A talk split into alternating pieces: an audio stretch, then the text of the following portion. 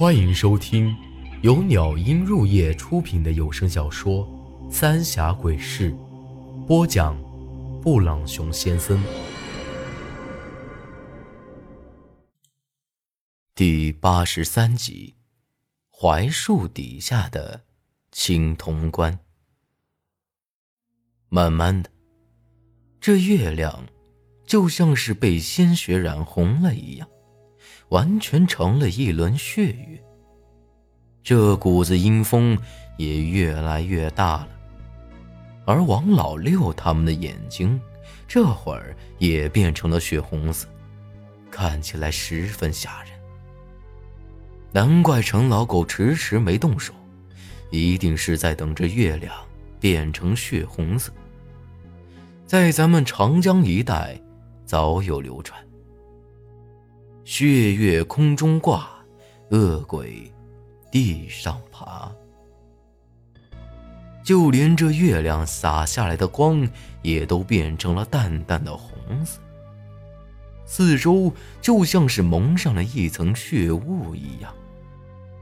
长这么大，我以前也只是听说过血月，一直以为都只是老辈子们的传闻，却没成想。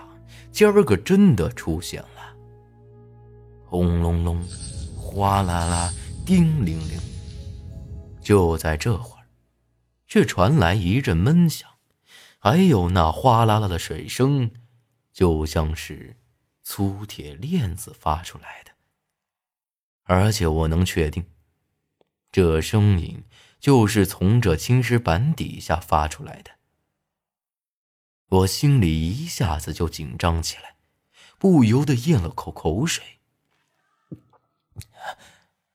这下头一定是埋着什么厉害的邪祟之物，而这陈老狗一定是要利用血月的出现，将那东西给放出来。这会儿，陈老狗直接让王老六和那大虎将我压到了这石板的中间。一把抓起我的手，一刀子直接把手腕给划了一条口子，将血滴在这石板上。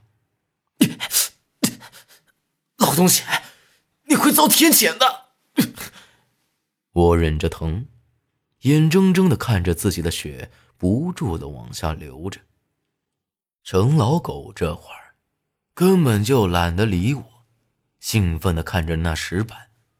说来也怪啊，我的血一滴到这石板上，就顺着那石槽子开始流动起来。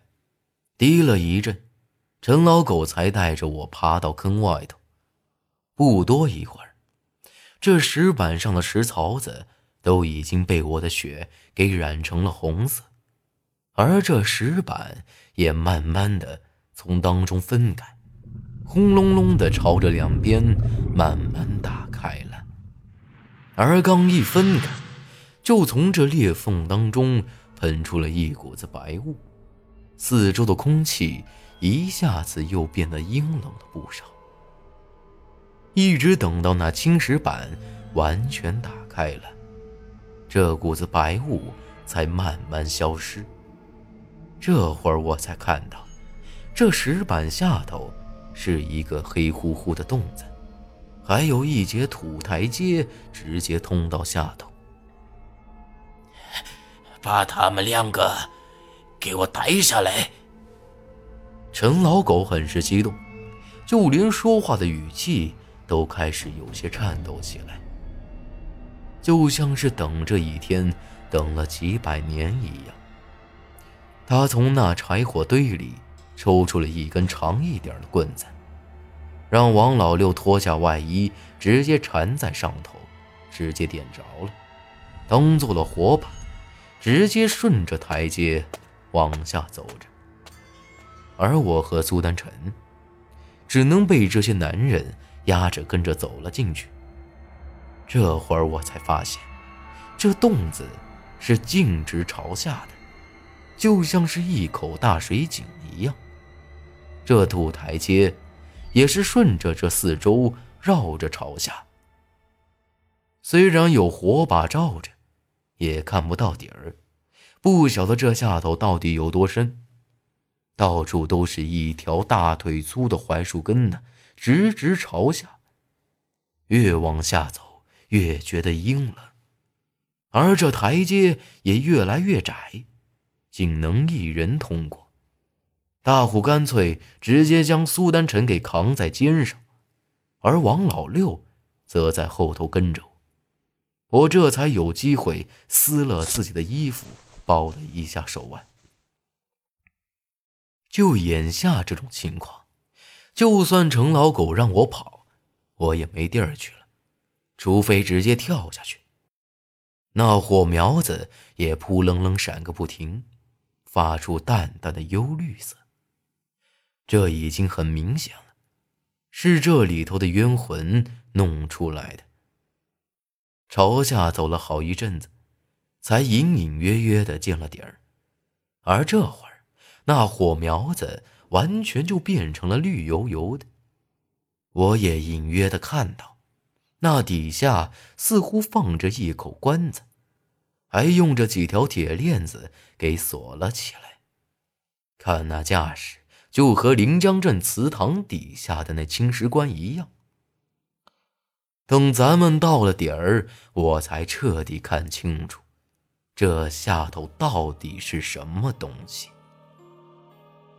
这地下，一样是一块青石板，和刚才打开的那个一模一样，只不过是一块完整的，在正中间则放着一口青铜棺，棺材上缠了四条粗粗的铁链，另一头插在那洞壁上，这铁链子上还挂着一排排的铜铃铛。刚才在那上头听到的声音，就是这些铜铃铛发出来的。只不过，这青铜棺上除了这几条粗铁链，早已经被那槐树根给缠了起来，裹成了一坨，只能勉强看得出那是一口棺材。更让我觉得奇怪的是，这青铜棺的上头。还有一具尸体，只不过已经只剩下一具白骨了，身上的衣服早已经烂得只剩下几片破布了。看得出来，这尸体是盘坐在这青铜棺上，两只手放在膝盖上，似乎还有一个黑乎乎的盒子放在那儿。这会儿我已经明白了。难怪这槐树坪的人死了都会莫名其妙的挂在这大槐树上，还有那些女人，都像是被吸干了一样。这是棺材里的东西，在利用那老槐树吸走活人的魂魄和阳气。抬头看了看上头，那洞口已经只有碗口大小了。韩半仙曾经说过：“关埋九尺九，阎王绕着走。”好家伙，那都已经是让死人永不超生了，阎王都不敢收了。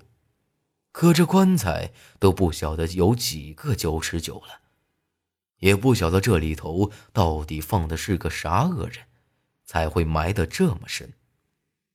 还有这坐在棺材头上的，很显然是在镇压这里头的东西，不晓得又是哪个高人呢？我不由得浑身一个激灵，这还是我从小到大头一回感觉到这么强大的阴寒之气。可想而知，这青铜棺里头的人怨气到底有多深了。这会儿。陈老狗又抬头看了看洞口，那血月透过口子斜射在洞壁上，也不晓得是不是因为这洞子里阴气太盛的缘故，那红色的月光就像是一个手电筒照了下来，比在地上看的时候更加明亮。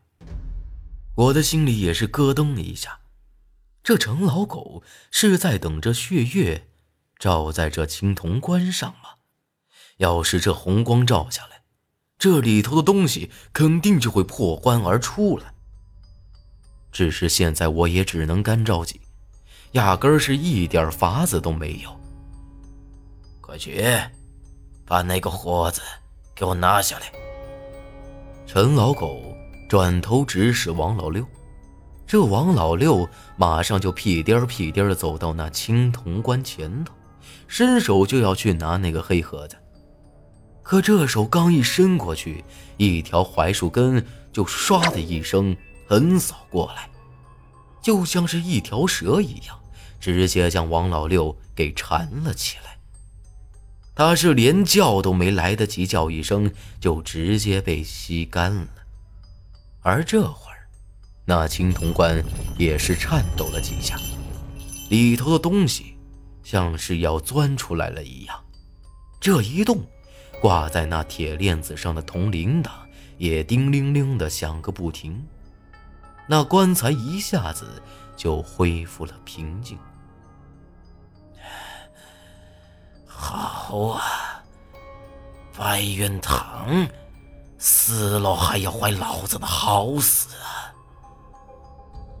陈老狗冷哼一声，转头看着我。本集内容结束，请您关注下集内容。我是布朗熊先生，咱们下集再见。